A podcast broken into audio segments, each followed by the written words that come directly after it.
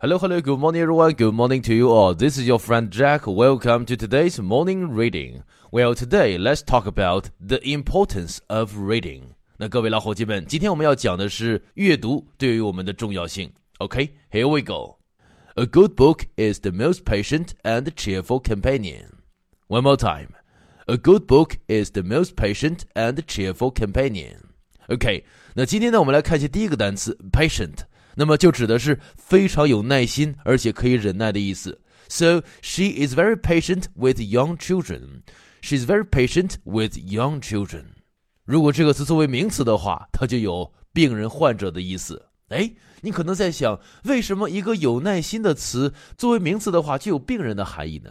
原因很简单，病人生病了，我们总是要对他有耐心的照料。也正因如此呢，patient 就有病人的含义。好，除此之外，我们再来看一个表达：the most cheerful companion。the cheerful companion，cheerful 这个词指的是欢乐、高兴、兴高采烈的感觉。那说到 cheer 这个单词啊，让我想起来两个场景。第一个，过年的时候，我们围坐在桌前，大家互相举杯，我们就可以说 cheers。那除此之外呢，如果你在英国有一位朋友帮助你的忙，你就可以对他说 cheers。对方如果是一个男生的话呢，你就可以说 Cheers, mate. Cheers, mate. 为什么会这样子呢？因为在英式英语当中，Cheers 还有表示感谢的意思。今天咱们讲的 cheerful 是它的形容词形式，表示的就是令人愉快的含义。好，最后咱们再来看一个单词 companion. Companion 表示的是志趣相投的伙伴。So his dog became his closest companion. His dog became his closest companion. 他的狗成为了他最亲密的伙伴。好，说到这里，咱们今天提到过三个知识点。第一个，is the most patient。patient 这个单词随着词性的不同，含义有点变化。作为形容词，指的是有耐心的；作为名词，指的是病人。第二个，cheerful，很高兴，兴高采烈。我们也做一个拓展，cheers。它有表示感谢，而且有相互举杯的含义。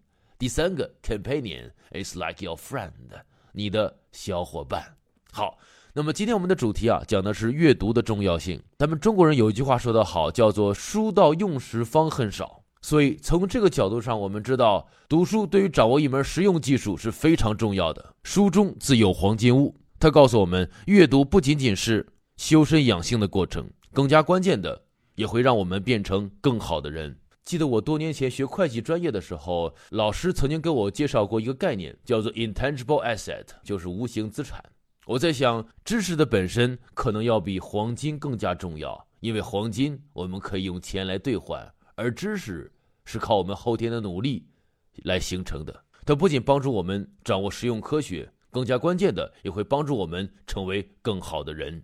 好了，以上就是我们今天晨读的全部内容。非常感谢各位的聆听，祝大家有一个美好的一天。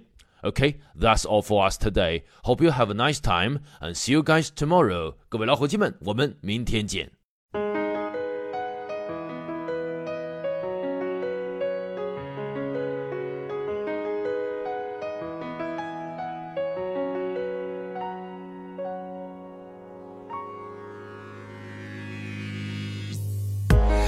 Jamais pensé que mon temps pourrait être compté.